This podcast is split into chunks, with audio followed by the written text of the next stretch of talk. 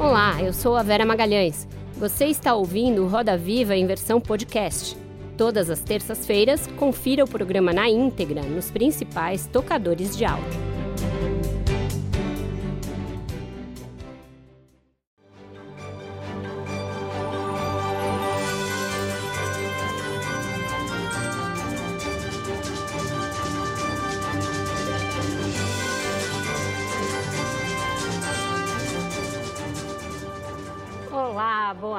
Noite. Sejam bem-vindos a este que é o primeiro Roda Viva ao vivo da temporada de 2021. Nós estamos no ar para todo o Brasil pela TV Cultura e emissoras afiliadas, conectados ao mundo pelo UOL e pelas nossas plataformas digitais. Na próxima segunda-feira, a Câmara dos Deputados e o Senado escolhem os seus novos presidentes. Longe de ser um assunto interno de deputados e senadores, essas eleições são de interesse de toda a sociedade. Do orçamento às reformas de Estado, passando pela abertura de processos de impeachment, todas as grandes decisões do país passam pelo legislativo. A Câmara é a porta de entrada desses projetos. E é neste ano lá que acontece a disputa mais acirrada. Por isso, nós convidamos para estarem aqui hoje os dois principais candidatos a dirigir a casa Arthur Lira, apoiado por Jair Bolsonaro, e Baleia Rossi, que tem o aval do atual presidente da casa, Rodrigo Maia.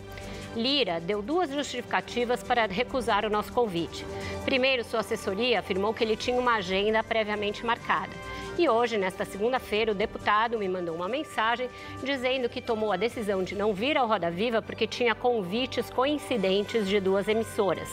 Isso apesar do nosso convite ter sido feito no dia 6 de janeiro. Nós lamentamos a sua ausência, dada justamente a importância de um debate como este. Assim, nós recebemos aqui no centro do Roda Viva para debater os desafios da Câmara nos próximos dois anos o deputado Baleia Rossi, do MDB de São Paulo. Luiz Felipe Tenuto Baleia Rossi iniciou a carreira política aos 20 anos ao ser eleito vereador em Ribeirão Preto, base política de sua família, e foi reeleito para mais dois mandatos. Em 2002, chegou à Assembleia Legislativa de São Paulo, onde cumpriu três mandatos. Em 2014, foi eleito deputado federal e reeleito em 2018. Desde 2019, é presidente nacional do MDB. Rossi defende a reforma tributária como proposta prioritária para superar a atual crise e iniciar a retomada do crescimento. Para entrevistar o deputado Baleia Rossi, nós convidamos Camila Matoso, editora da coluna Painel da Folha de São Paulo, Luiz Fara Monteiro, repórter e apresentador da Rede Record, Marcelo de Moraes, editor do site BR Político do Grupo Estado, Natália Portinari, repórter do jornal O Globo, e Vitória Bel, repórter da rádio CBN. Contamos ainda com os desenhos em tempo real do nosso Paulo Caruso, direto da casa dele. Deputado, boa noite. Muito obrigada por ter aceitado o nosso convite e estar aqui essa noite. Boa noite, Vera. Boa noite a toda a bancada de jornalistas que vão participar desse Roda Viva. Confesso que eu estou emocionado porque eu comecei a minha vida pública muito cedo e às segundas-feiras sempre acompanhei o Roda Viva e aqui acompanhei Ulisses Guimarães, acompanhei Franco Montoro, Almino Afonso, Fernando Henrique, pessoas que é, é, é se doaram para esse Brasil que a gente tem e fico muito feliz, emocionado de poder hoje conversar com todos vocês. Certo, o prazer é nosso. Deputado, existem 56 pedidos de impeachment do presidente Jair Bolsonaro na gaveta do presidente Rodrigo Maia, gaveta esta que o senhor pretende herdar na segunda-feira. É, papo reto, o que, que o senhor vai fazer com esses pedidos? Vai continuar com a gaveta trancada como seu apoiador ou vai tomar alguma decisão, seja para arquivá-los ou para tocá-los? Olha, primeiro lamentar a ausência do meu adversário. Acho que essa seria uma grande oportunidade para um debate em alto nível para mostrar o que cada candidatura significa. Muitas vezes as pessoas querem é, é, passar a impressão que é, o que está em jogo não é o futuro do Brasil. E é isso que está em jogo. Quem vai comandar a Câmara dos Deputados nos próximos dois anos e o que, que cada um representa. Eu tenho um compromisso com a Constituição que, quando eu assumi, eu prometi honrar. E nessa questão específica do impedimento eh, do presidente, é atribuição do presidente analisar esses pedidos. Eu não quero fazer eh, eh, do pedido de impedimento uma bandeira da minha candidatura. Aliás, a semana passada eu estive com o governador Rui Costa da Bahia e ele deu uma entrevista coletiva após me receber junto com a bancada federal da Bahia quando ele falou: "Olha, a bandeira do impeachment não pode ser uma bandeira uma defesa de um candidato a presidente da Câmara dos Deputados, porque nós precisamos de estabilidade, nós precisamos pensar numa pauta de crescimento econômico, de superação da pandemia. Mas a minha obrigação é analisar cada um dos pedidos à luz da Constituição. A que tempo o senhor pretende fazer isso? Porque a sociedade também está esperando justamente para que se diga se há alguma, é, algum cabimento nesses pedidos ou não, se eles são relevantes ou não, se eles têm indícios de crimes ou não. A, a ausência de uma resposta parece ser o pior dos caminhos. Olha, se Deus permitir que eu seja eleito presidente da Câmara dos Deputados no próximo dia 1 de fevereiro, eu vou analisar os pedidos. Confesso que não conheço os pedidos que estão protocolados, não tive acesso a eles, portanto, o meu compromisso à luz da Constituição é analisar cada um deles. Esse é o compromisso que eu fiz com todos os partidos que representam a frente ampla que nós estamos representando. Aliás, é importante que se diga, depois da redemocratização do país, a primeira vez que nós conseguimos unir partidos que pensam de forma diferente, que têm suas diferenças ideológicas, que pensam o papel do Estado, a economia de forma diferente, mas que se uniram para defender os alicerces, os pilares que representam a nossa candidatura, que é a defesa da democracia, a defesa das instituições, a defesa do Estado democrático de direito, a defesa da ciência, a gente está vendo tantas manifestações que prejudicam a população e que não dão esperança para a população. Nós queremos, na Câmara dos Deputados, uma participação de todos os 513 deputados pensando numa pauta de país. Marcelo, por favor. Boa noite, deputado. Boa noite. O senhor hoje publicou no seu, nas suas redes sociais um vídeo da sua campanha se apresentando e o senhor citou, não o senhor, mas o vídeo citou em determinado momento é, que precisava o Brasil sem projeto de país. E o senhor disse que a gente precisa ter uma Câmara com uma agenda clara. Só acha que o Brasil não tem um projeto de país hoje no governo Bolsonaro? Não existe esse projeto de país? Olha, eu vejo uh, uh, uma ausência de um projeto claro. Tanto é que o governo hoje dá os instrumentos para o meu adversário de conquista de votos sem um compromisso para o país, sem uma agenda. Eu estive esta semana passada também no Rio Grande do Sul com o governador Eduardo Leite. E o governador falou: Baleia, é natural que os governantes busquem um apoio parlamentar, uma base parlamentar, mas tem que ser republicana, tem que ser com parâmetros de projetos que vão ser votados, que serão importantes para a recuperação econômica, para é, é, enfrentamento da pandemia. Hoje, nós estamos vendo o governo disponibilizando recursos extra-orçamentários, cargos para o meu adversário, mas sem um projeto de país. Nós precisamos, na Câmara Federal, governo federal, nós precisamos saber o que é que nós vamos votar para superar todas essas dificuldades. Nós estamos vivendo um momento muito triste da nossa história. São mais de 215 mil brasileiros que perderam as suas vidas.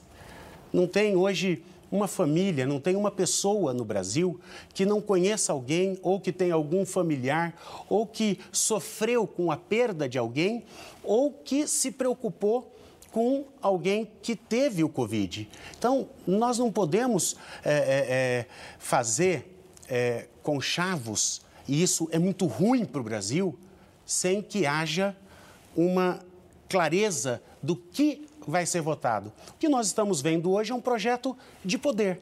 É um projeto para eleger o presidente da Câmara, para que a Câmara seja alinhada ao Palácio do Planalto. Nós precisamos de um projeto claro. Quais são as reformas que vão ser votadas? Quais são os projetos para superar a pandemia? Isso falta. Infelizmente, nós não temos. Camila, por favor. Deputado, boa noite. É, o senhor vem dizendo que, tem, que não conheceu ainda os, os, pedidos de processo, de abertura de processo de impeachment, mas eles são baseados em fatos que o senhor conhece, enfim, muito bem.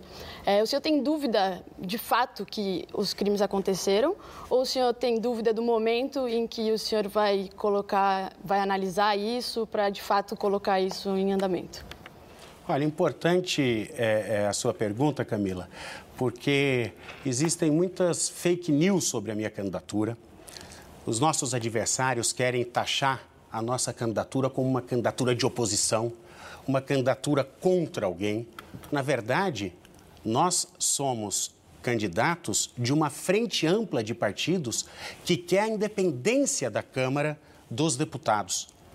Isso é importante porque a autonomia permite que a Câmara discuta os grandes temas como o ano passado. O orçamento de guerra que permitiu o auxílio emergencial que o governo mandou de 200 reais, depois num amplo debate na Câmara, nós sugerimos 500 reais e depois, com o próprio entendimento do presidente, ficou em 600 reais. Esse foi um exemplo claro de que a Câmara Independente pode ajudar o povo brasileiro.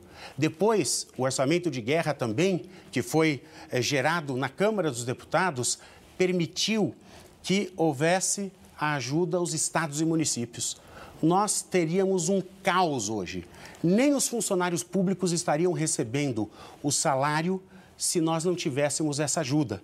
E os serviços essenciais para a população, principalmente a saúde. Portanto, as pessoas querem caracterizar a nossa candidatura como de oposição. Ela não é de oposição, ela é para garantir a independência e autonomia da Câmara dos Deputados. E claro que vou analisar com muito critério, à luz da Constituição, todos os pedidos protocolados dúvida, de impedimento. O senhor tem dúvida que crimes é, tenham sido cometidos pelo presidente? Eu tenho certeza absoluta que o governo muitas vezes errou na condução, na desinformação negando a importância da vacina, não fazendo um planejamento para o enfrentamento da pandemia. Olha o que aconteceu eh, eh, no Amazonas. Uma situação dramática, crítica. Faltou gestão. Eu tenho convicção que muitas vezes o governo errou na, na condução. Agora, o pedido de impeachment, pedido de impedimento, ele precisa de requisitos. E eu vou fazer essa análise se eleito for presidente da Câmara dos Deputados. Certo. Natália, por favor. Deputado, ainda sobre esse tema do impeachment, a presidente do PT, Gleisi Hoffmann, disse ontem que a luta para que o impeachment seja aberto é parte do compromisso do senhor com a oposição. Mas, pelo que eu estou entendendo, o senhor nega ter feito esse compromisso. O senhor disse que vai analisar os pedidos, não é a mesma coisa. O presidente Gleisi se equivocou nessa afirmação dela? Olha, nós temos um é, compromisso com os partidos de esquerda que foram feitos à luz do dia. Está escrito. Cada um dos compromissos que nós fizemos, uh, o item 3.6 é o que diz respeito à análise uh, dos pedidos de impedimento, e ali está muito claro que cabe ao presidente da Câmara dos Deputados analisar cada um dos pedidos de impeachment. Não existe nenhum compromisso além deste, mas também não existe nenhum compromisso de não análise. O compromisso que nós fizemos, não só com o Partido dos Trabalhadores, mas com todos os partidos do bloco da esquerda, foi de analisar cada um dos pedidos. Então, dizer que o compromisso seria de que o impeachment seja aberto seria avançar o sinal, seria extrapolar os termos do que está no acordo. Nós somos candidatos de uma frente ampla.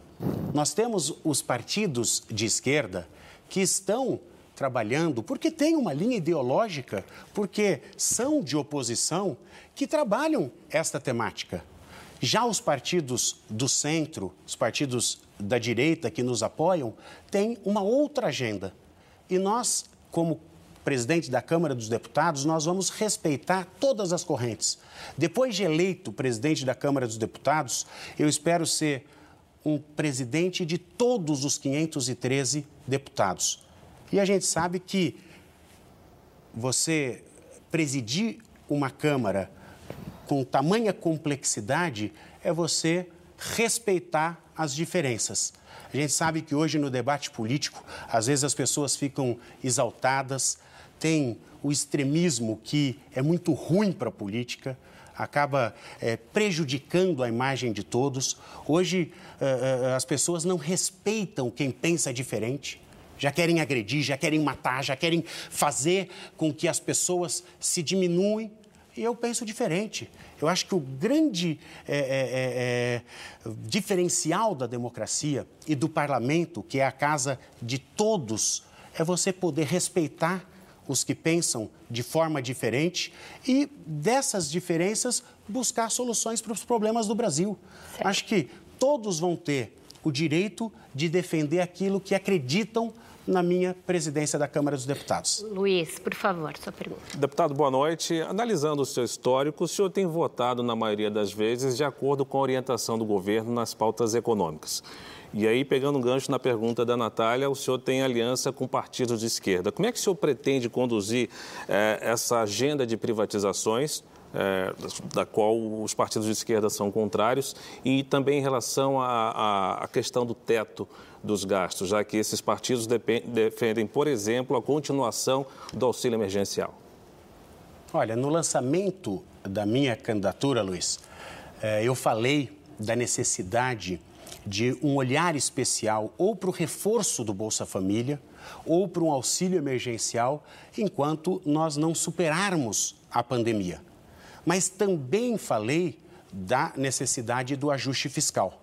Claro que nessa frente ampla nós temos partidos que pensam de forma diferente existem partidos que são contra o teto de gastos. Eu, particularmente, defendo o teto de gastos. Acho que ele foi feito pelo ministro Meirelles num momento que nós precisávamos sinalizar para um ajuste nas contas públicas, que a gente precisava superar uma inflação de dois dígitos, juros altíssimos e Brasil sem capacidade de investimento. Eu respeito todos os debates. Vamos fazer esse debate é, é, como presidente da Câmara dos Deputados, mas eu acredito que abrir mão do ajuste fiscal não é bom para o Brasil. Hoje nós temos uma relação da dívida PIB de 90%, que é muito alto. Se nós aumentarmos ainda mais essa relação, o Brasil pode entrar numa recessão, vai ter mais desemprego, vai ter menos investimentos, portanto, uma condição de recuperar e de dar esperança para a população muito menor. A agenda de privatização, pelo que nós estamos vendo, não é uma prioridade do governo federal. Nós tivemos recentemente duas baixas. O Salim Matar, que é um empresário respeitado, que estava no governo para pensar as privatizações, saiu. E ontem saiu o Wilson, presidente Eletrobras. da Eletrobras, que sinaliza que essa não é uma agenda prioritária do governo. Quem tem que é, é, ditar a prioridade é o governo. A Câmara está ali para debater, para melhorar, mas sem que haja uma sinalização clara que essa é a agenda do governo, não vai prosperar é, na Câmara dos Deputados. Vitória, por favor.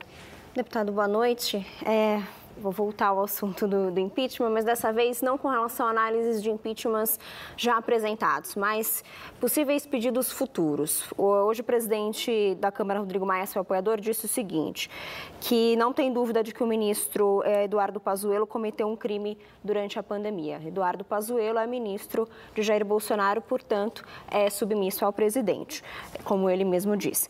É, uma das saídas apresentadas pelo Rodrigo Maia já é uma instalação de uma CPI da saúde para investigar e ter motivações para abertura de um impeachment é, com mais, é, com mais é, carga e mais bagagem contra o presidente Jair Bolsonaro. Inclusive, ele disse hoje que nenhum presidente poderá de aceitar uma investigação contra o presidente sobre a pandemia. Minha pergunta é: qual seria a prioridade do senhor é, com relação a uma CPI de saúde? Se isso seria uma prioridade logo que o senhor assumisse? E aí, aí sim, ao desenrolar dessa CPI de saúde, as acusações que forem feitas contra o presidente poderiam virar, sim, um pedido de impedimento? Olha, a CPI ela é um instrumento de minoria garantido, inclusive, por uma interpretação do Supremo. Você precisa ter alguns pré-requisitos para instalar uma CPI. E claro que o presidente Rodrigo Maia é presidente até o dia 1 de fevereiro. Se eu tiver a felicidade, se Deus me der a oportunidade de ser presidente da Câmara dos Deputados, eu vou cumprir o que diz a nossa Constituição, o que diz o regimento da casa. Portanto, o papel do parlamentar é legislar, é fiscalizar e é representar as suas bases. E quando se diz fiscalizar, um dos instrumentos cabíveis é a CPI. Nós vamos aguardar para verificar se os requisitos estão contemplados para poder é, tocar essa agenda. Deputado, o senhor está recebendo essa saraivada aqui de cobranças em relação ao impeachment, a CPIs, porque é, existe uma é, interpretação generalizada aí por parte de analistas políticos, mesmo da sociedade, de que o Congresso foi muito omisso em relação ao governo, tanto no que tange a pandemia, quanto nos atos, atos antidemocráticos que foram cometidos ao longo de 2020. Coube antes ao Supremo, que é o Congresso, é, tolher algumas atitudes do governo nessas duas frentes. É, o senhor sendo aliado do Rodrigo Maia, como o senhor avalia a ação do Congresso? O senhor concorda que faltou pulso é, para, inclusive, fazer frente a algumas das ações incentivadas pelo presidente da República? Nós vivemos um ano absolutamente atípico, que a pandemia acabou é, é, é pegando um momento que nós estávamos preparados para votações importantes e claro que todo o esforço do Congresso Nacional e da Câmara dos Deputados foi no sentido de votar todas as medidas para o enfrentamento da pandemia. Foi assim com o orçamento de guerra, que possibilitou uh, o auxílio emergencial. Foi assim com todas as possibilidades de apoio aos estados e municípios as medidas provisórias para garantir recursos para que a vacina fosse uma realidade. Nós tivemos votações importantes e também é relevante dizer que todos os parlamentares se uniram em torno dessa pauta. Eu não vejo essa crítica como algo que é, prospere, porque vejo que tanto a oposição quanto a situação, quanto, quanto os independentes, no momento de agonia da população, que não sabia como enfrentar a pandemia e sofreu o, o, o, o que a pandemia é, é, repercutiu na vida de cada um, todos se uniram e nenhum projeto deixou de ser votado. Eu acho que o presidente Rodrigo Maia, neste quesito, conduziu muito bem a Câmara dos Deputados, conseguiu uma harmonia para fazer com que todos os projetos relevantes fossem aprovados. Certo, tem espaço para mais uma pergunta? O senhor acha razoável a permanência do ministro da Saúde? Essa é uma decisão do presidente da República. Não cabe a mim, como deputado é, é federal, como candidato a presidente da Câmara dos Deputados, fazer uma análise se o ministro da Saúde permanece ou não no cargo.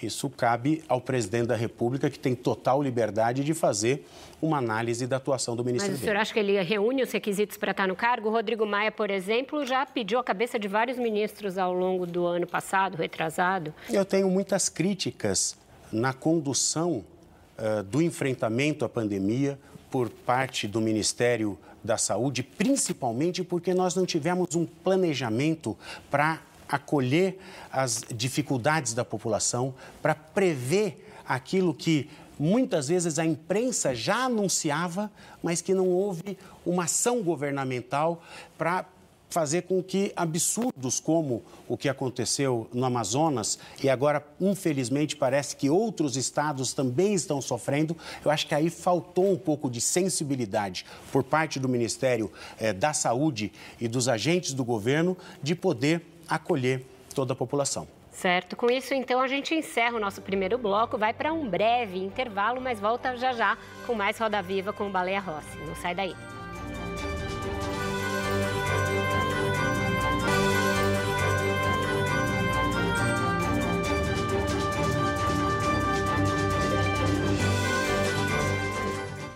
Estamos de volta com a entrevista com o deputado Baleia Rossi. Quem pergunta agora é o Marcelo de Moraes. Deputado, eu queria retomar a pergunta da Vitória sobre a questão do presidente da Câmara, Rodrigo Maia, ter dito hoje que, para ele, o general Pazuello, ministro da Saúde, cometeu crime. E o senhor, sua, no seu comentário, o senhor fez críticas à, à, à condução da, da, da, gestão da pandemia, mas tem coisas ali que não são questão de gestão. Por exemplo, é, o problema na compra das vacinas, o problema na falta do oxigênio nos hospitais do norte do país. O senhor acha que não dá para... O senhor é um deputado federal, o senhor está acostumado a lidar com, com política. Não, foi, não é crime, não tem uma caracterização de crime, como o deputado Rodrigo Maia fala nessa questão do general Pazuello? Tanto é que o Supremo autorizou agora um inquérito para essa investigação. São erros graves que podem se, se configurar como crimes e vão ser é, fruto dessa investigação. O senhor acha que, é, que ele cometeu crime? Pelo eu acredito acha? que são questões gravíssimas e que precisam ser analisadas e investigadas. E esta investigação vai determinar se houve ou não crime.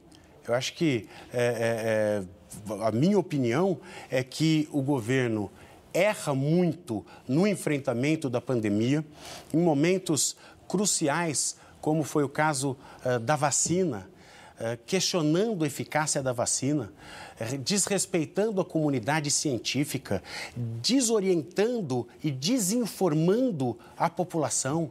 Algo gravíssimo. Quando o que, que a gente espera dos agentes públicos e dos nossos representantes? Que nos deem uma esperança, uma estabilidade, uma confiança no Brasil. Nós sabemos hoje que não há possibilidade de voltar à vida normal, a população a voltar a trabalhar, as crianças voltarem para a escola, se não for através de uma vacinação em massa.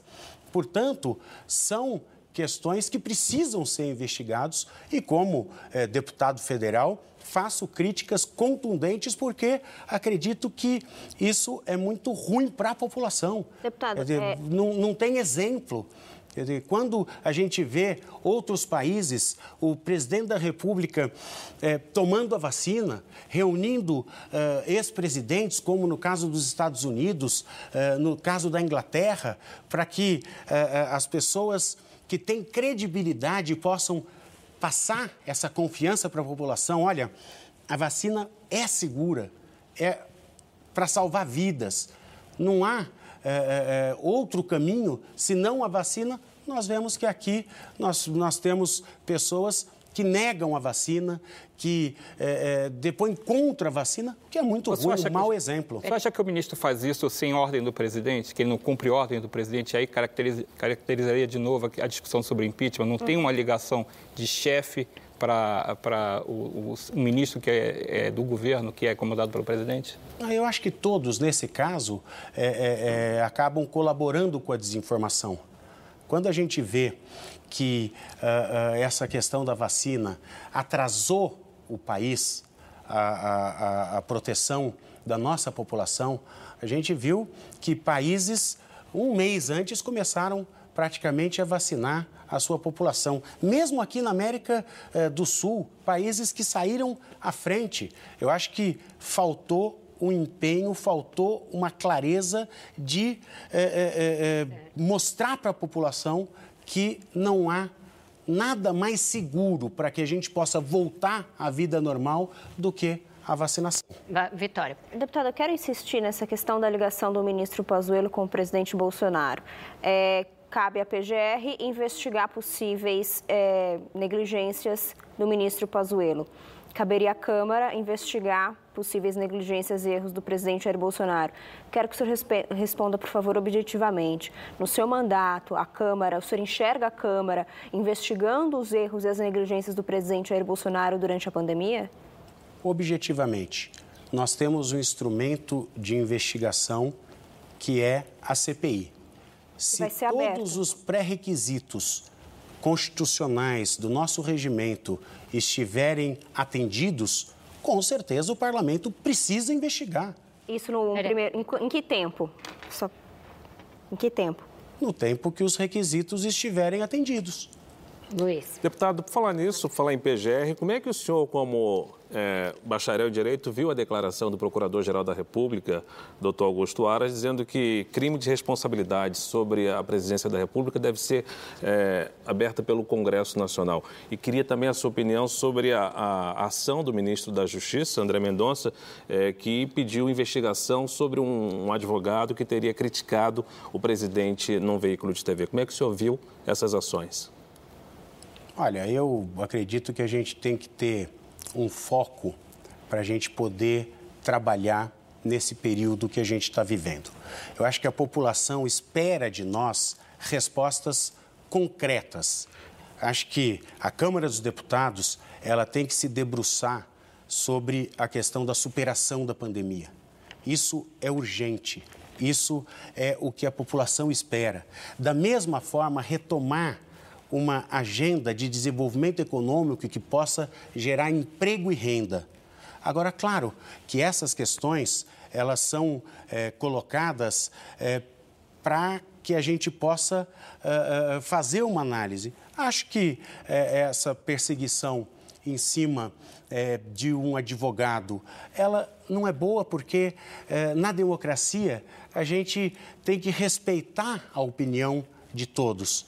Acho que uh, uh, nós eh, precisamos ter uh, como base o direito de todos se manifestarem. Deputado. Não, não, vejo como uma, uma. E sobre o PGR falar de estado de emergência, como é que você ouviu? Com muita preocupação. Estado de porque, defesa, perdão. Porque não é o caso. É, o próprio PGR já voltou atrás, já teve uma, uma explicação para o caso. Não acho que é o caminho. Deputado, é, a gente vai ter uma eleição, a eleição para a presidência da Câmara e do Senado em voto secreto. É uma das poucas, é, um dos poucos temas ainda que tem votação secreta no parlamento.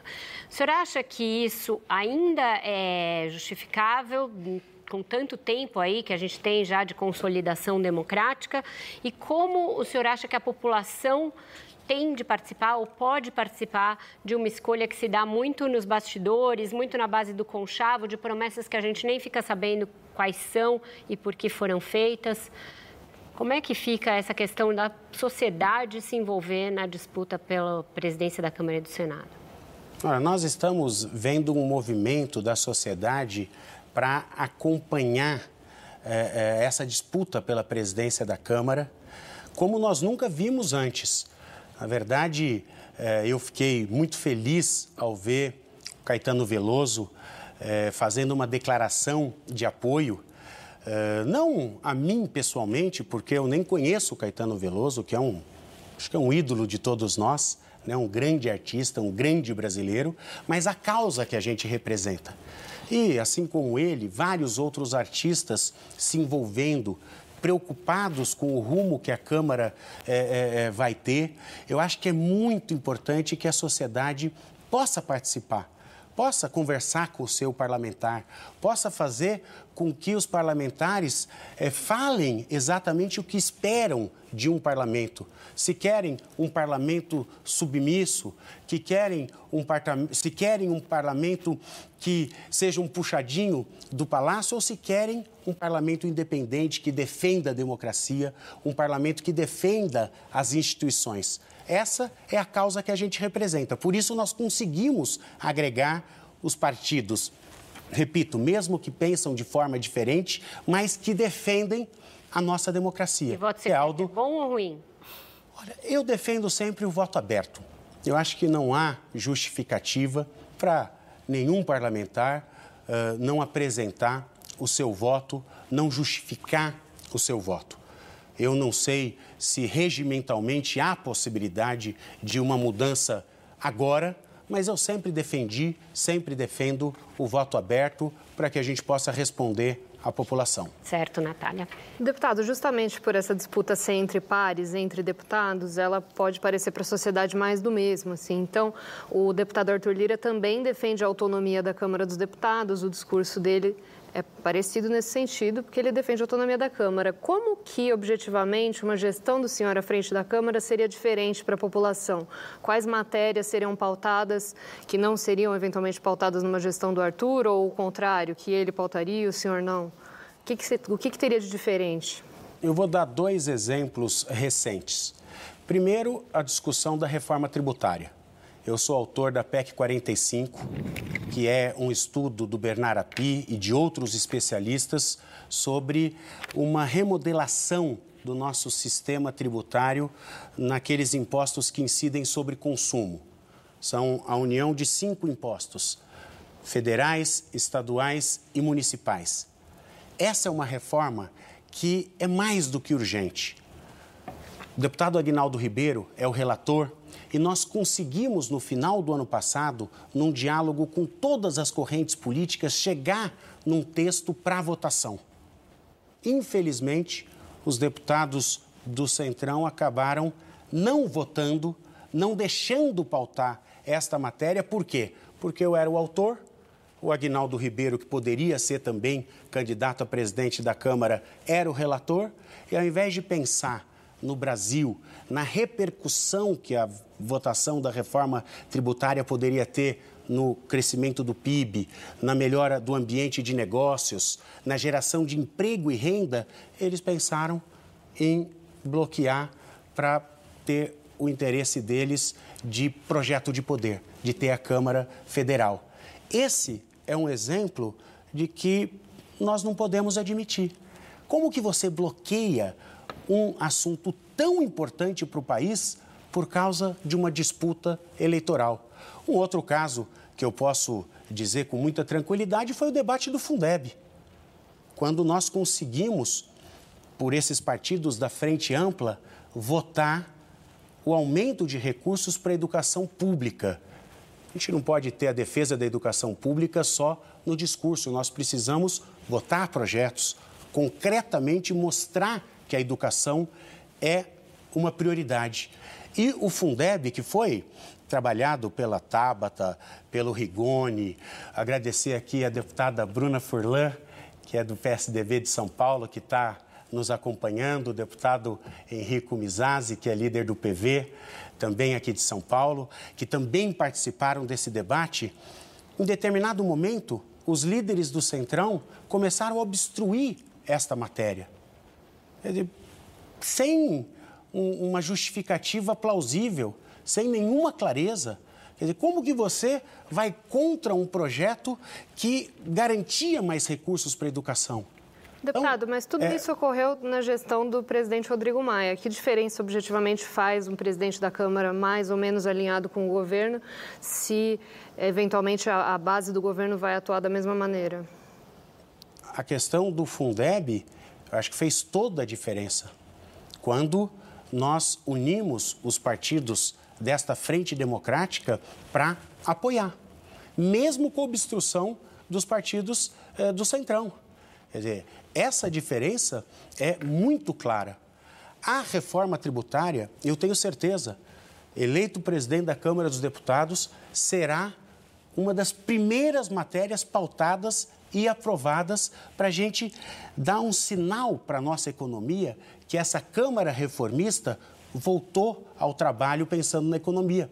Diferentemente, o nosso adversário fez um acordo para votar a CPMF, que é um imposto que não dá impacto nenhum positivo para a economia. É, mais uma vez, passar para a sociedade o peso dessa carga tributária que já é enorme para pagar as despesas do Estado. Então, são posições claras, objetivas, que nós defendemos uma reforma que vai simplificar, vai desburocratizar esse sistema tributário absurdo que a gente tem, quanto que a CPMF acaba sendo mais um imposto, mais um aumento da carga tributária muito ruim como sinal para a população. A população, mais uma vez, vai pagar essa conta. Camila. Deputado, voltando um pouquinho aqui para a pandemia, o senhor fez diversas críticas à, à condução do governo e do ministro. É, mas seu partido abriga hoje um dos das maiores lideranças do movimento negacionista, que é o ex-ministro Osmar Terra. Ele defendeu uma série de é, remédios, por exemplo, que não têm eficácia comprovada, é contra o isolamento social e fez uma série de previsões que se provaram furadas até o momento. É, que medida o seu partido, que você é presidente, que o senhor é presidente, é, tomou em relação a isso? Olha, nós temos o, o, a democracia como algo muito cara no MDB. Nós temos deputados que pensam de forma diferente, nós temos deputados que defendem teses diferentes, nós temos deputados que são mais progressistas, que têm uma pauta mais vinculada à esquerda, nós temos deputados mais à direita, nós temos deputados de centro. Não é uma questão que eu acredito deva ser levado para a direção partidária é uma Mas questão... Mas tratamentos, uh, por exemplo, tratamento precoce, o senhor acha que é só uma questão de opinião, não é uma questão de saúde pública ministro. O ministro Osmar Terra é médico por formação. Não existe nenhuma representação no partido sobre as posições que ele tomou até hoje. É, Eu não acho que essa é uma discussão que tem que ser feita no âmbito do partido. Mas tem uma questão derivada dessa da Camila que diz respeito ao Conselho de Ética da Câmara. E o senhor, caso vá presidir é, a casa, tem aí a função de é, enviar ou não para que o Conselho analise eventuais representações de quebra de decoro de parlamentares. E a gente viu ao longo da pandemia uma série de parlamentares desinformarem a população a respeito dessa questão do tratamento precoce, de uso de remédios, inclusive de alterações de DNA que poderiam ser é, produzidas por vacina, algo absolutamente fantasioso e mentiroso. É, existe uma discussão que abrange inclusive as redes sociais entre o que é opinião e o que é desinformação. As redes sociais tiraram, baniram um presidente da República dos Estados Unidos por propagar desinformação e fake news. É, o Conselho de Ética da Câmara não está sendo uma nulidade no sentido sentido de tolher esse tipo de comportamento que também é beiro criminoso de alguns deputados? Olha, o Conselho de Ética tem que ser provocado. Eu não tenho informação que nenhum desses casos teve alguma representação no Conselho de Ética. Nós estamos no meio da pandemia, o Conselho de Ética ficou durante um bom período sem é, é, é, funcionar é, como as demais comissões. Agora, é uma questão que depende de representação, depende de investigação e depende de análise do próprio Conselho de Ética. Certo, aberta a roda. Deputado, uh, analisando aqui uh, o comportamento do deputado Rodrigo Maia com o ministro Paulo Guedes, a gente viu que foi uma relação aí de, de gato e rato ao longo do ano.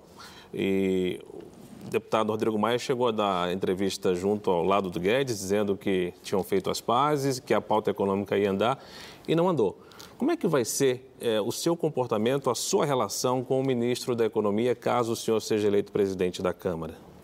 O ministro Paulo Guedes é um economista muito respeitado. Entendo que ele está no ministério com a vontade de acertar, de fazer com que o Brasil reaja na economia, que é fundamental. Entendo que o presidente Rodrigo Maia também teve uma participação efetiva e muito positiva no sentido de não pautar nenhuma pauta bomba que pudesse é, desestruturar o governo no ajuste fiscal, naquilo que é caro para a nossa economia.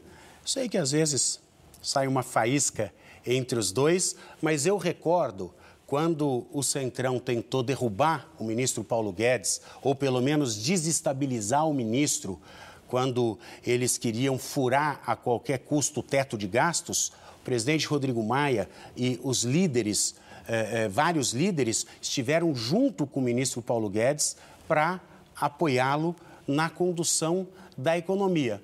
É uma relação que tem altos e baixos, mas eu acho que, é, é, para ser muito claro, a Câmara Federal não pautou nenhuma medida que pudesse atrapalhar, que pudesse prejudicar a condução da nossa economia. CPMF o senhor não pautaria? Eu acho imposto muito ruim. A sociedade não aguenta mais é, é pagar a conta do Estado.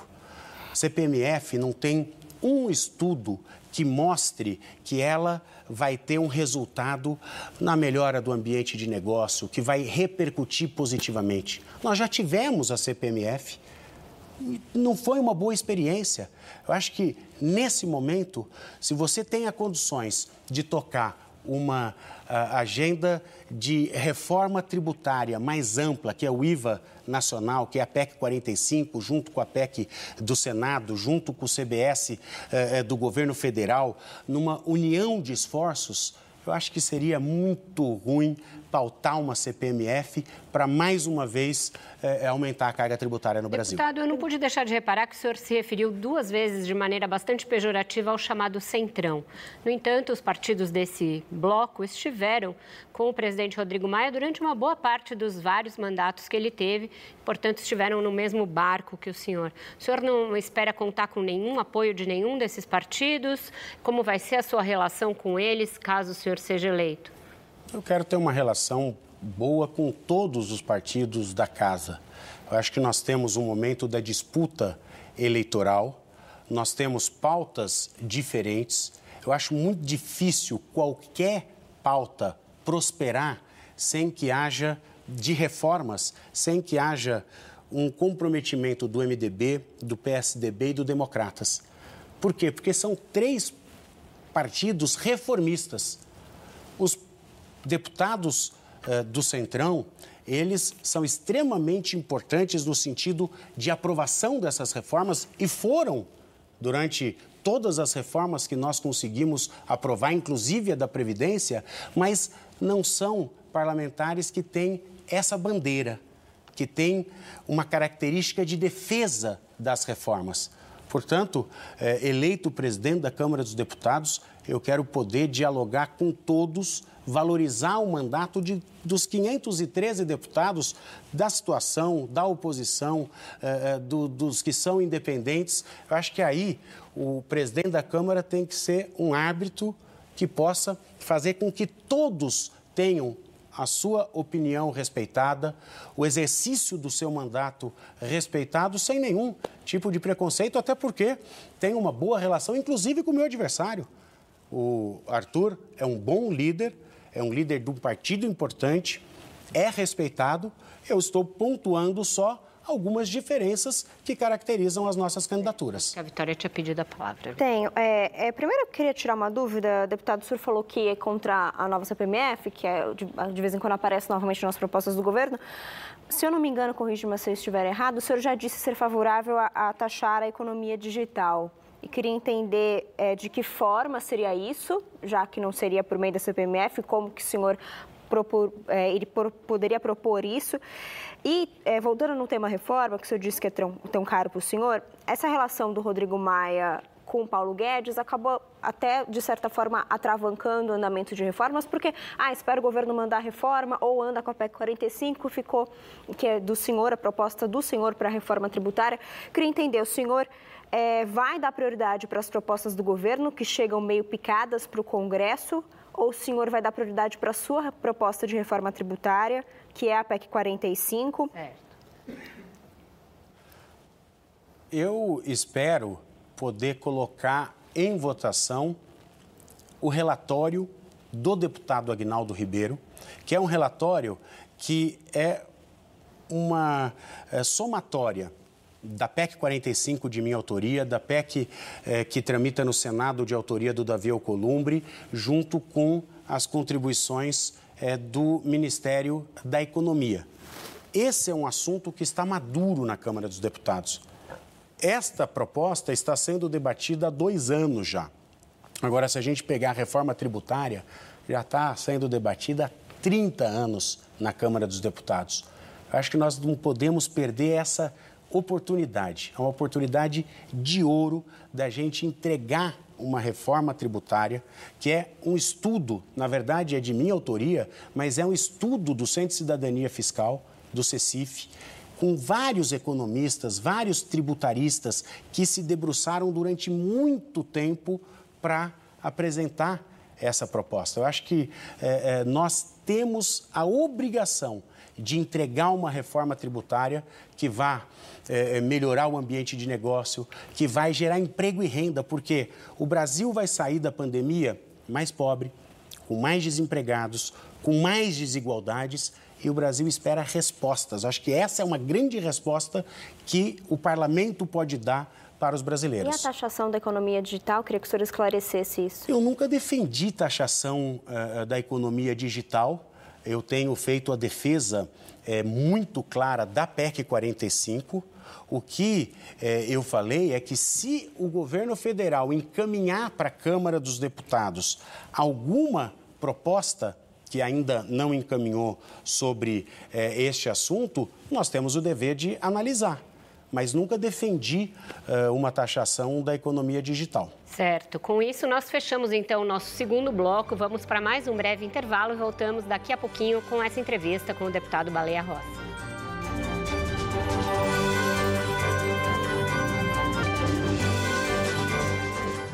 Estamos de volta com esse Roda Viva com o deputado Baleia Rossi. Deputado, o senhor se referiu à frente de partidos que o apoia como frente ampla. Não por acaso, esse é o nome que se dá aí a uma tentativa de união de forças até muito discrepantes contra uma candidatura de Bolsonaro em 2022. O senhor acha que a eleição da presidência da Câmara está sendo vista como uma prévia de 22? E de que maneira eleger agora um aliado do presidente dá a ele vantagem na sua própria sucessão?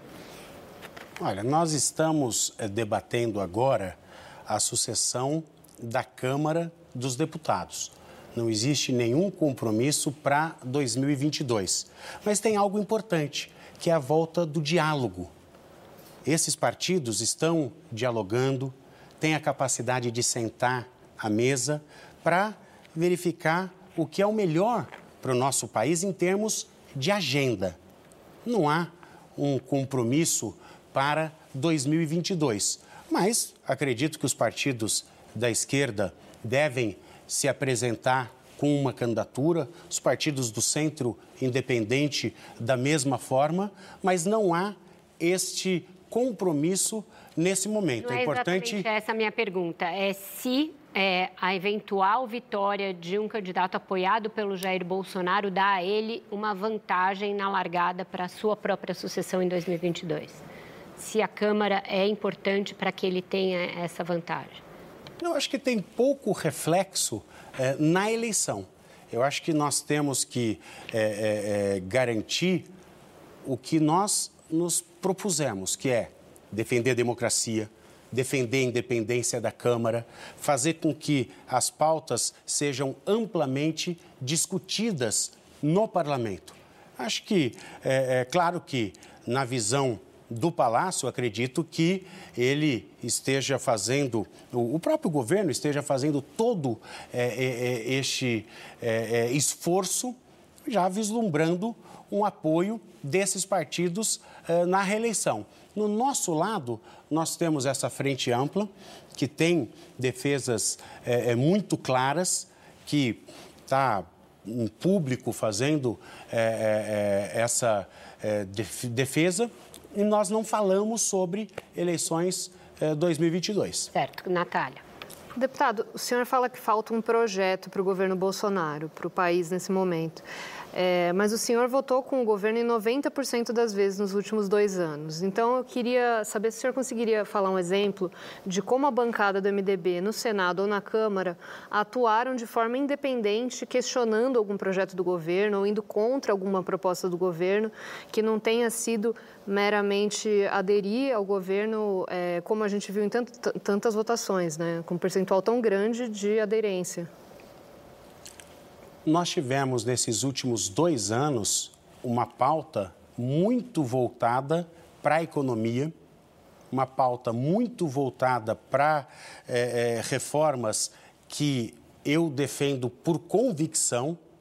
Eu não fiz nenhuma votação em troca de cargos ou em troca de emendas parlamentares. Nós não tivemos matérias polêmicas e matérias que, é, é, é, por exemplo, de costumes. Nós não tivemos matérias que é, é, afrontassem para aquilo que a gente acredita que é o caminho, que é o ajuste fiscal, que é uma pauta de reformas. Nenhuma dessas pautas foram é, é, colocadas. Por isso, todas as nossas votações, na grande maioria, elas foram favoráveis. Agora, posicionamento político, quando grupos extremistas queriam o fechamento do Congresso, nós nos posicionamos em favor da democracia. Como presidente nacional do MDB, eu tive posicionamento muito claro. Quando aquele grupo foi para frente do STF para querer é, agredir os ministros e atacar as nossas instituições, nós tivemos um posicionamento muito claro em favor das nossas instituições. Na base das notas então... de repúdio, né, deputado? Porque a Câmara, na verdade, se omitiu desse debate. Houve nota de repúdio do senhor, do Rodrigo Maia, de muita gente, mas a Câmara nada fez. O que, que o senhor respeito. chama de concreto, né, é. que foi feito em relação a esses Olha, eu acho que o posicionamento, quando eu me elegi presidente nacional do MDB, o MDB definiu em convenção nacional a sua independência. E muito dessa independência pelo fato de ser um partido histórico, partido que conseguiu a redemocratização do nosso país, partido de Ulisses Guimarães, da Constituição de 88, que nós não podemos é, é, retragir em nada perder nenhum dos direitos garantidos pela Constituição. Eu vejo ainda uma discussão de nova constituinte. O problema não é a Constituição, a solução do Brasil está na Constituição, no respeito à Constituição. Então, esses posicionamentos que nós fizemos foram muito claros e objetivos em favor da democracia, em favor do Estado democrático de direito, em favor da estabilidade. Porque quando a gente vê é, grupos radicais, extremistas, é, é, pedindo o fechamento do Congresso, isso é muito grave. Nós não podemos admitir mas, quando atacam as instituições da mesma forma. Exato. E, mas... e, o presidente da República foi presencialmente a alguns desses atos. Alguns desses atos aconteceram na rampa do Palácio do, do Planalto, com o presidente descendo a rampa e indo ao encontro dessas pessoas. Num desses atos, em frente ao Exército lá em Brasília, ele subiu na boleia de uma caminhonete e ficou de frente para faixas pedindo é, o fechamento do Congresso e do Supremo. Esses atos do Jair Bolsonaro são menos graves que as pedaladas fiscais da Dilma Rousseff? São menos evidentes crimes de responsabilidade? Olha, o presidente errou em muitos momentos. E quando ele, porventura, incentivou esses grupos radicais, nós nos posicionamos. Nós não nos omitimos. Enquanto presidente do movimento democrático brasileiro, eu sempre tive uma palavra sempre de defesa da democracia, das nossas instituições. Em nenhum momento nós deixamos de fazer essas críticas. E isso é um posicionamento político importante. Da mesma forma, outros líderes partidários fizeram. Por quê? Porque nós temos que garantir que a nossa democracia permaneça nós não podemos retroagir em nada, nós não podemos deixar que a nossa democracia seja atacada. Aliás, essa é uma das grandes bandeiras que nós temos enquanto candidato a presidente da Câmara Mas, dos Deputados. Deputado, isso não acaba sendo uma coisa meio inócua, acaba sendo essa questão que a Vera falou das notas de repúdio. E aí no dia seguinte tem outra casa, aí no outro dia tem outro caso. Não fica sendo uma coisa assim, ah, a gente, ele, o presidente faz um movimento que a gente não gosta, a gente vai lá marca uma posição. E aí o senhor, como presidente nacional do MDB, eu queria até saber disso. Em algum momento, me parece que o senhor não vai ser alinhado em 2022 com o governo Bolsonaro. Eu imagino que o grupo que o senhor participa está preparando uma candidatura, a gente não sabe ainda qual é o candidato, mas em algum momento vai ter um confronto, provavelmente, com Jair Bolsonaro. Não está na hora também de tomar uma posição um pouco mais forte do MDB, do DEM, do PSB, esse grupo que parece estar se juntando, e marcar posição de verdade, para defender, se for o caso, se eu achar isso, defender o impeachment, defender é, a CPI. Não está faltando um pouco mais, uma posição mais forte de quem pode ser oposição ao governo Bolsonaro em 22? Sob pena, inclusive, de acontecer uma coisa como aconteceu nos Estados Unidos, uma invasão do Congresso no final de um mandato, e aí não houve tempo para que o Congresso tomasse uma providência. É, uma coisa importante para a gente ressaltar é que o presidente, quando é, tomou aquelas atitudes que, é, no meu entendimento, incentivaram esses grupos radicais e extremistas, ele também recuou. Em determinado momento, ele fez uma autocrítica e recuou.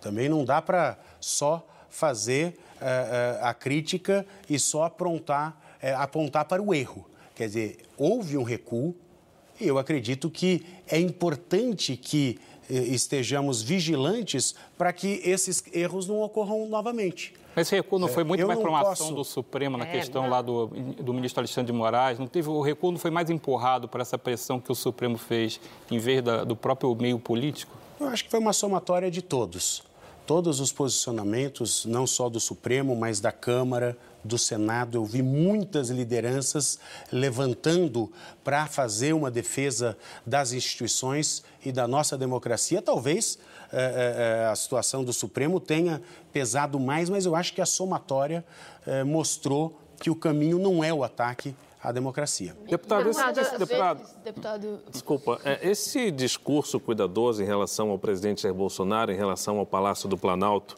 é, pode significar um aceno, é, caso o senhor vença a eleição para a Câmara e poder ter um, relaciona um relacionamento, vamos dizer, mais republicano com o Palácio? Porque eu sinto que o senhor está é, tomando cuidado na hora de criticar o presidente da República. É, quero... É por conta dos votos que o senhor ainda tenta é, conseguir para a eleição da Câmara. Por que esse discurso cuidadoso? Queria só complementar a pergunta do Luiz, é, justamente por conta desse tom conciliador do senhor, além do interesse em se aliar com o Palácio do Planalto. É, para além disso, o senhor não acha que seria o momento, caso o senhor assuma a presidência da Câmara, assumir uma posição realmente mais assertiva com relação ao governo ou o mandato do senhor seria um deixa disso? Olha, eu tenho minha característica de trabalho. Eu tenho uh, o diálogo como algo uh, que norteia a minha vida. Uh, sempre tive eh, um zelo muito grande quando a gente eh, eh, fala das questões da Câmara Federal. Eh, eu não acredito que eh, um posicionamento agora, enquanto candidato à presidência da Câmara dos Deputados, mudando a minha característica, eu vou é, conseguir convencer as pessoas. Quando eu assumi a liderança do MDB, o amplo diálogo na bancada acabou pacificando uma bancada que às vezes era dividida. Eu acho que quando a Constituição diz que os poderes têm que ser independentes, mas harmônicos, essa harmonia é a capacidade de dialogar com o executivo, com o judiciário. Eu não vejo é, é, outra forma de condução da Câmara dos Deputados senão desta maneira. O senhor será um presidente, então, diplomático? Eu serei um presidente que vou cumprir o que diz a Constituição.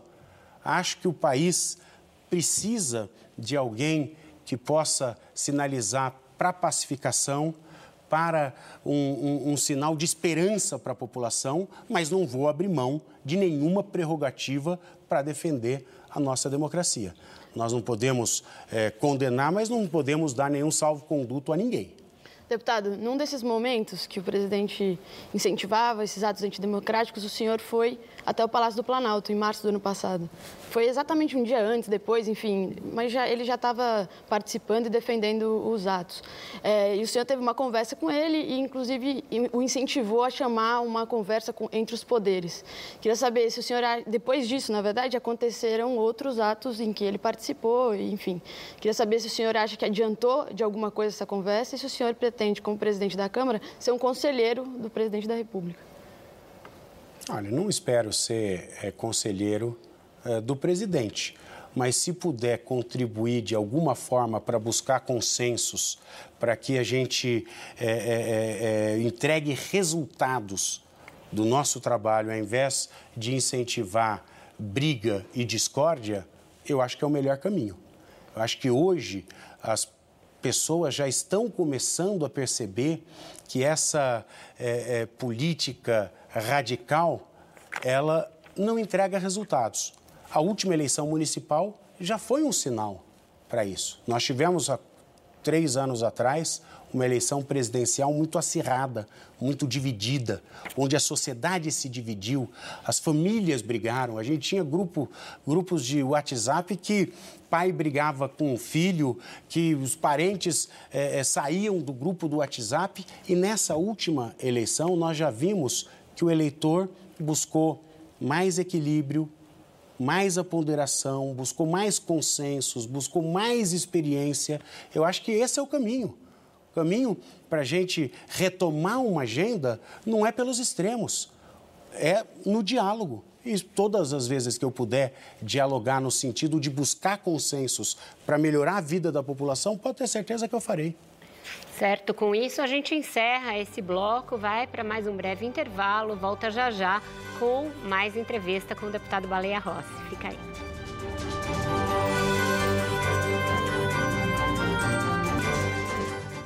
Estamos de volta para o quarto bloco da nossa entrevista com o deputado Baleia Rossi. Deputado, o senhor acusou o governo de coagir e pressionar deputados, influindo de forma ostensiva na eleição pelo comando da Câmara. É, eu queria que o senhor desse exemplos, porque essas são acusações graves. Se o senhor tem aí indícios ou provas a esse respeito, quais seriam os agentes do governo que estariam com a mão na massa nessa ação ostensiva e se o senhor está mapeando as eventuais traições nos partidos, como o senhor vai se contrapor a isso? Nós temos vários exemplos uh, de parlamentares que, quando declararam o voto à minha candidatura, perderam espaços no governo. Um deles, o deputado Áureo, do Rio de Janeiro, do Solidariedade, Solidariedade, que era um partido que estava do lado do meu adversário, veio para a nossa frente ampla e sofreu as retaliações. E está ocorrendo algo que ainda é pior, porque diminui o parlamento. O meu adversário e o grupo que está no entorno dele escolhe os parlamentares para receberem extra orçamentário e ainda não de uma maneira igual. Eles definem se o parlamentar vai levar para sua base 3 milhões de emendas, ou 5 milhões de emendas, ou 10 milhões de emendas, ou 20 milhões de emendas, e ainda tem parlamentar que levou para uma cidade 163 milhões de emendas extra-orçamentárias através da relatoria do orçamento. Que Isso e para que cria uma é, é, dificuldade muito grande, que, aliás, eu acho que esse é um debate que deve ser feito. Os relatores do orçamento acabam privilegiando muito a sua base em detrimento dos demais. Eu não sou contra a emenda parlamentar. Eu acho que o parlamentar ele tem que legislar, ele tem que fiscalizar o executivo e ele é um representante da sua base eleitoral. E é legítimo, a vida inteira eu levei emendas para santas casas, eu tenho um trabalho social com o terceiro setor muito grande, Praza Paz. Sou parceiro do Hospital do Câncer de Barretos com Henrique Prata. Sou parceiro do Hospital Amaral Carvalho, eh, lá de Jaú.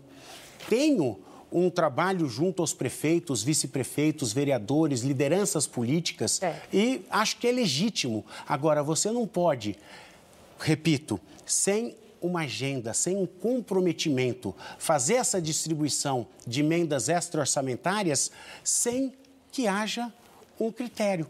Aí você acaba é, é, é, rotulando um parlamentar como de primeira, segunda e terceira categoria. Isso é péssimo para o parlamento, isso diminui o debate. Certo. Deputado, é, os deputados do MDB, liderados pelo senhor, participaram de negociações exatamente como o senhor está descrevendo durante a reforma da Previdência, por exemplo, é, quando o governo também ofereceu verbas extra-orçamentárias para os deputados que votassem com a proposta do governo.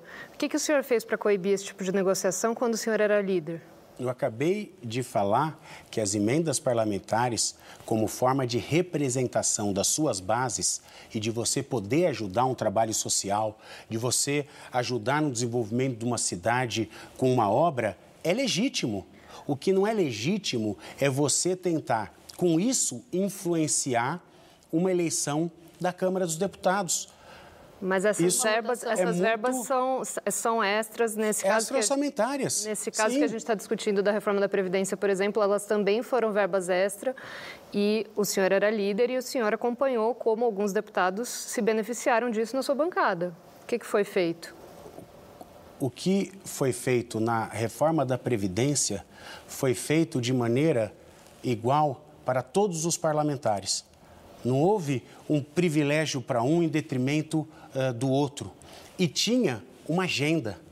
Eu falei aqui no começo da entrevista que o que não é correto é você tentar fazer uma base sem uma agenda, sem um compromisso de votar matérias que às vezes são impopulares, às vezes é, é, são matérias que não têm a compreensão da importância, mas que o parlamentar fazendo parte é, é, é, é de, um, uma, de uma base e principalmente acreditando num projeto, ele possa é, é levar recursos para sua base. Eu não sou contra as emendas parlamentares. Acabei de falar que também, como parlamentar, indico emendas parlamentares. O que eu acho que não é correto é você utilizar essas emendas para influir na eleição Mas não é a mesma do presidente da Casa. O senhor faria diferente, deputado? Não é, é numa negociação de aprovar uma proposta e, numa, enfim, numa votação para decidir o presidente. Qual é a diferença que o senhor vê?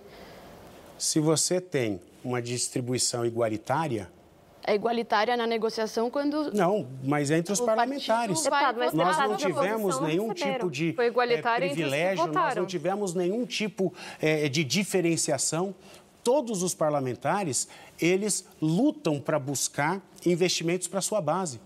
Isso sempre foi assim e é uma das funções eh, dos parlamentares. O que você não pode é utilizar esses recursos para influenciar a, a presidência, Mas, é- eh, a, decisão Mas do parlamentar. Mas pode influenciar uma votação? Se houver o compromisso republicano de defesa é, é, de uma causa, de um projeto, eu não vejo problema. Mesmo que outros fiquem sem, porque não apoiaram esse projeto. Na verdade, você tem as condições de é, é, trabalho de cada parlamentar. Alguns parlamentares, eles preferem uma relatoria para atuar em algum determinado assunto que é importante para o seu mandato. Outros deputados têm mais reduto eleitoral. Quer dizer, eu não vejo problema nenhum e acho que eh, os parlamentares, é, é, como é, pessoas que se dedicam a ajudar suas bases, precisam de respaldo dos ministérios, precisam de respaldo no orçamento. O que eu repito, não acho que é correto é você utilizar sem critério para influenciar na votação da presidência da Câmara. Marcelo. É, eu queria até retomar. Se eu sou contra a reforma da Previdência, por exemplo, eu sou da sua bancada e sou contra, eu e mais três deputados somos contra. Aí o governo conversa comigo e diz, não, eu vou soltar umas emendas, vou liberar emendas para os seus redutos, aí eu fico a favor. Isso não é troca, vou tomar lá da cá, isso, isso aí tudo bem? Eu queria só entender. Não, mas não, não, não foi isso que eu é, falei.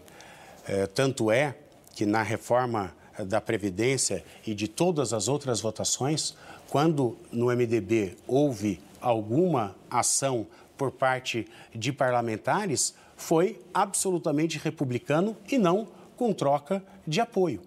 Nós fizemos a defesa da reforma da Previdência por convicção. Nós fizemos as defesas dos projetos que nós defendemos por convicção. Aliás, queria só fazer justiça à professora Dorinha, quando eu falei aqui do Fundeb, a professora Dorinha, que é uma deputada é, é, muito respeitada na área da educação de Tocantins, ela foi uma das deputadas que mais se debruçou, mais trabalhou para a votação é, do Fundeb, só para deixar claro esse registro, porque senão leva um puxão de orelha. Deputado, eu tenho notado que o senhor está se equilibrando aí sempre entre governo e não governo, impeachment ou não, e na questão econômica também tem uma dificuldade aí nesse equilíbrio, porque o senhor se disse um defensor do teto de gastos, mas também defendeu que enquanto a pandemia esteja no auge, como ela ainda está, haja algo parecido com o auxílio emergencial. Qual é essa mágica?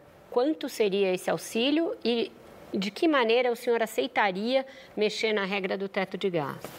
Tem prazo também, deputado, só para é. perguntar. Eu defendo que o governo federal envie um projeto para a Câmara para que ou haja o reforço uh, do Bolsa Família ou um auxílio emergencial, em outros moldes, claro, uh, uh, mas para acolher os vulneráveis. No meu caso específico, defendo dentro do teto. Sei que nessa frente ampla que eu represento, alguns partidos defendem que seja fora. Eu, particularmente, defendo dentro do teto. Acho que o Ministério da Economia deve fazer um estudo e encaminhar para a Câmara dos Deputados um remanejamento das despesas, às vezes até alguma medida que não seja tão popular, mas se você quer acolher os mais vulneráveis com o reforço do Bolsa Família ou com o auxílio emergencial, você tem que Qual valor? esperar. Porque com, no valor de 600 reais como era, é inviável manter no teto. Só foi feito ano passado porque a, a, o orçamento da guerra permitiu que não se cumprisse o teto. Nós tivemos uh, uh, o ano passado o orçamento de guerra e nós tivemos muitas das soluções que surgiram do parlamento. Eu acho que nesse momento que a gente está olhando para a recuperação da economia, o parlamento deve aguardar do Ministério da Economia o envio desta proposta. Nós temos eh, na Câmara dos Deputados um projeto do Eduardo Barbosa, eh, eh de outros deputados, que criam condições dentro do teto de reforçar a área social. E do senador Tasso Gereissati também no Senado. Dentro do teto, um projeto que vai acolher os vulneráveis. Agora, isso não é para agora. Essa é uma discussão que eu acredito que nós temos que fazer. Agora, no caso deste momento, o que eu defendo é que o Ministério da Economia possa, dentro do orçamento que nós vamos votar, encontrar um espaço financeiro para oferecer. Não o que foi feito ano passado, porque é humanamente impossível não teria a mínima condição é, é, de atender 50 milhões é, de pessoas, mas olhar ou para os estados que são mais prejudicados com a pandemia, ou olhar para as pessoas que estão passando por dificuldades. Eu acho que o Estado tem esse dever, tem essa obrigação. Hoje nós temos o cadastro único da assistência social, que você consegue detectar aquelas pessoas que estão voltando a ter é, problema de fome. Isso é inadmissível no deputado, nosso país. Deputado, deputado... Só, só, um minutinho, aí, Luiz, com relação a esse assunto. É, mas caso o governo, o senhor tá, diz que vai esperar o Ministério mandar uma proposta, mas caso o governo não mande uma proposta com esses novos valores, o senhor vai ficar esperando? Qual seria esse prazo de espera? porque o senhor disse que resolver os problemas da pandemia tem que ser prioridade da Câmara. A Câmara não poderia montar uma proposta de auxílio emergencial ou vai ficar à espera do governo? Nós temos este projeto que eu já é, é, é apresentei, que eu já falei, que são vários deputados que estão trabalhando uh, nesta solução para a área social dentro do teto. Essa é uma discussão que já começou tanto na Câmara quanto no Senado. Entendo que a Câmara deve cobrar do governo federal o envio de uma proposta. Acho que vai ter uma cobrança da população como um todo. Eu já tive tempo, relatos eh, de prefeitos que eh, eh, falaram que a população eh, começou a passar por dificuldades, dificuldades nas suas necessidades mais básicas. Então, vai ter uma cobrança da população, da Câmara, do Senado, para que o governo possa enviar uma proposta de reforço do Bolsa Família, uma proposta social ou de um auxílio emergencial, até que a gente tenha a vacinação em massa e que a vida volte ao normal. A gente continua com esses assuntos no próximo bloco, porque eu preciso sair para mais um intervalo e a gente volta para o último bloco dessa entrevista. Já já. Estamos de volta com a entrevista com Baleia Rossi, candidato à presidência da Câmara, e a pergunta agora é do Luiz Fara Monteiro. Luiz, por favor. Deputado, nós encerramos aqui o último bloco falando de dinheiro e eu queria falar sobre o orçamento da Câmara, que é bilionário, maior até do que algumas capitais brasileiras, maior, por exemplo, que Manaus, que teve gente lá morrendo por falta de oxigênio. O senhor tem alguma proposta de cortar custos é, da Câmara dos Deputados, seja com aquela infinidade de cargos, auxílios, penduricalhos? O senhor tem algum projeto nesse sentido, caso seja eleito presidente da Casa? O presidente Rodrigo Maia fez uma comissão que está trabalhando uma reforma administrativa interna na casa. Eu acho que é um bom caminho, eu acho que não é algo é, simples, mas se você buscar especialistas e ter uma boa proposta, eu acredito que os parlamentares votarão e é um bom exemplo que o parlamento pode dar é, para o Brasil. Essa discussão já começou. Eu espero, se eleito for presidente da Câmara dos Deputados, fazer com que essa comissão possa apresentar e a gente votar uma reforma administrativa interna dentro da Câmara para que a gente possa economizar recursos públicos. Camila. Deputado, em 2016, o seu antecessor é, no comando do partido, Romero Jucá, foi gravado dizendo que era preciso um pacto com o Supremo, com tudo, enfim, para é, estancar a sangria em referência à Operação Lava Jato. Queria saber sua opinião sobre o combate à corrupção nesse governo e saber como será a sua postura em relação a projetos que é, tentem minar investigações, como acontece é, frequentemente no Congresso. Pegando uma carona, se o senhor vai votar a PEC da segunda instância, que é uma cobrança bem grande da sociedade diz respeito a esse assunto. Olha, todos os projetos que visam o combate à corrupção precisam de apoio. O que nós não podemos é criminalizar a política. Hoje, nós temos é, é, muitos abusos que são é, cometidos. Agora, nós precisamos valorizar, em todas as suas medidas, o combate à corrupção. A questão da segunda instância está sendo debatida, deve voltar agora à comissão especial que é inclusive relatada pelo deputado Fábio Tradi, do Mato Grosso do Sul, que é um especialista na área. É um tema que com certeza vai voltar. Não foi entregue ainda um relatório, mas não tem tema proibido. Os líderes vão é, é, é se reunir, a Câmara tem que buscar é, é, uma agenda que seja em conexão com a sociedade e poder é, votar esses e outros temas que sejam no sentido de combate à corrupção. É, deputado, eu queria voltar nessa questão da discussão da econômica dentro do Congresso. Você acredita que é possível fazer a reforma administrativa e a reforma tributária sem o governo vir junto? Porque eu vou citar uma frase que hoje que o Paulo Guedes, o ministro da Economia, falou, que ele falou que uma série de medidas que foram aprovadas pelo Senado estão paradas na Câmara. Uma série de medidas que foram aprovadas na Câmara estão paradas no Senado. Então é preciso limpar a pauta logo na volta do Congresso, destravando o horizonte de investimentos. Parece que ele está empurrando para o colo do Congresso a responsabilidade de tomar a iniciativa dessas votações, mas o governo em si não vem junto. A reforma tributária e administrativa, eu sou é, testemunha. Se, se, o governo não vier, adianta fazer o plano de fazer a tributária, fazer a administrativa, sem o governo?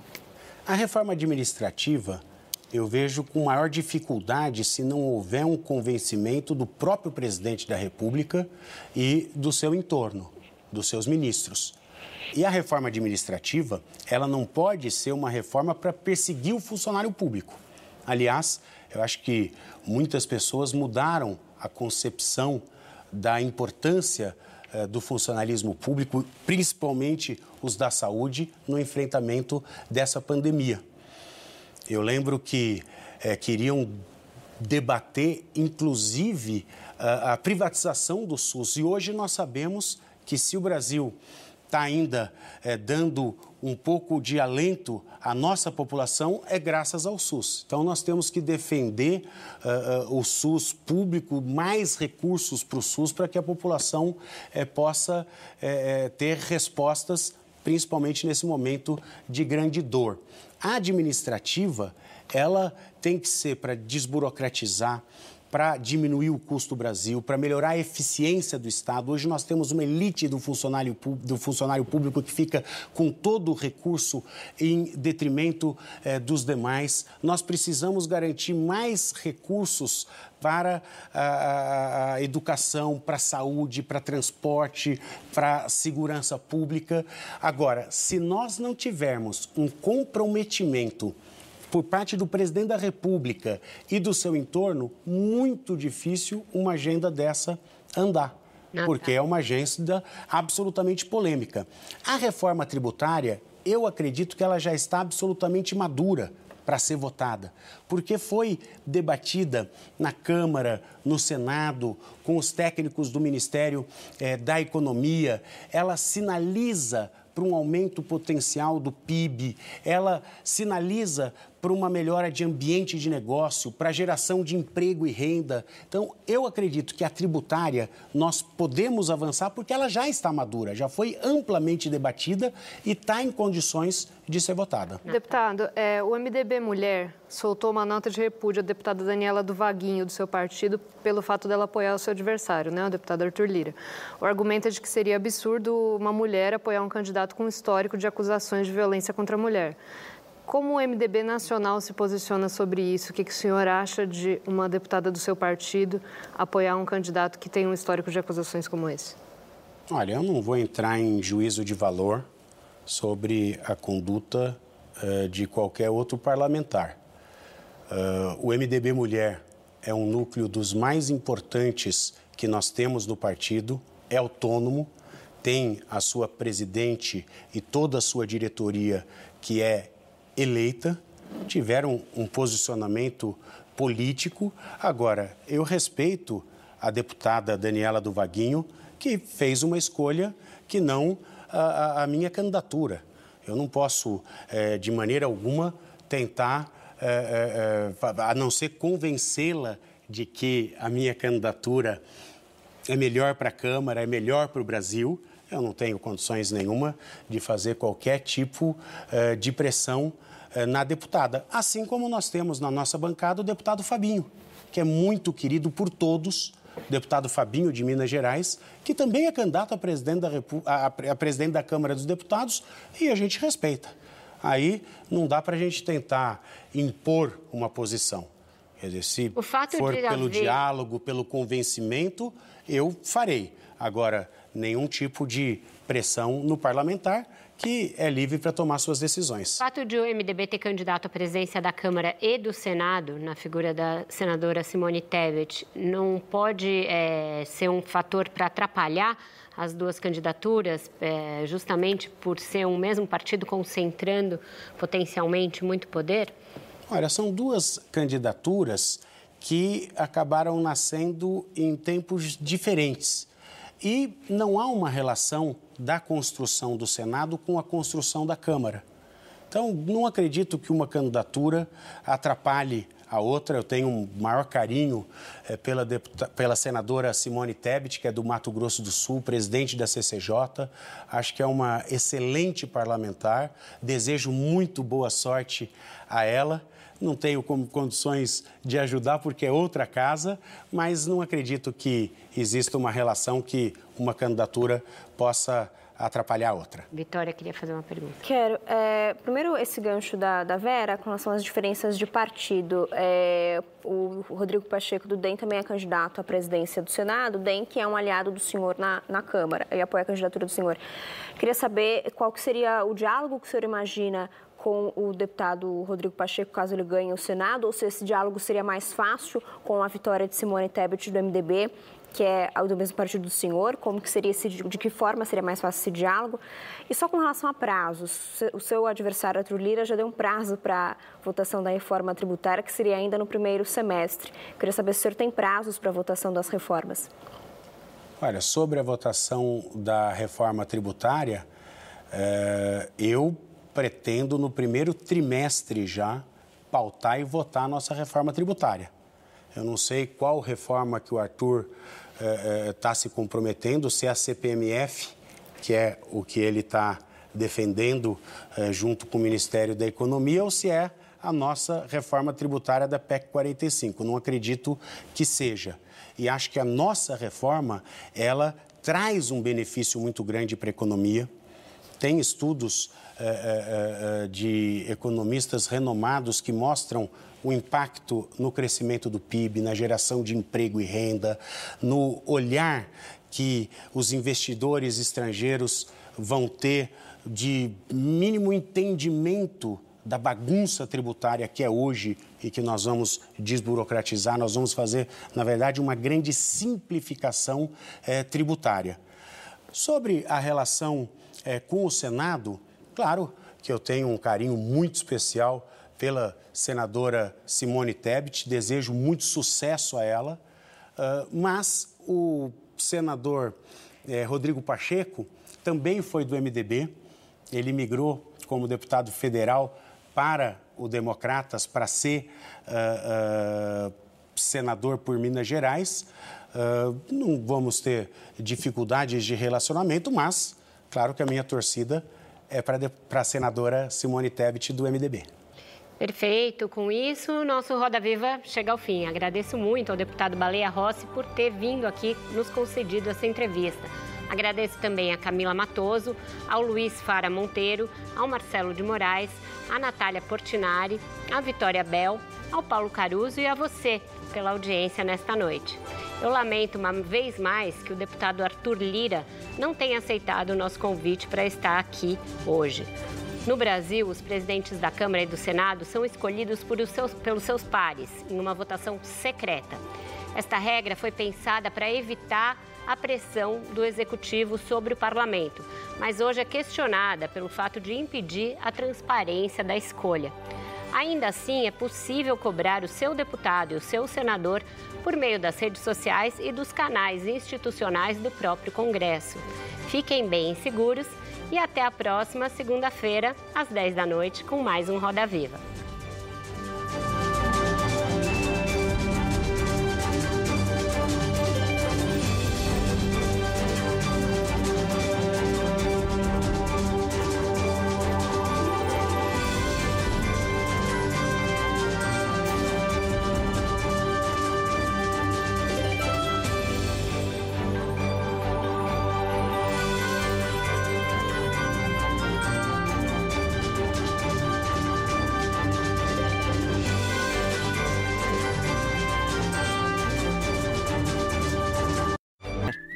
tvcultura.com.br. É mais que um site, é cultura.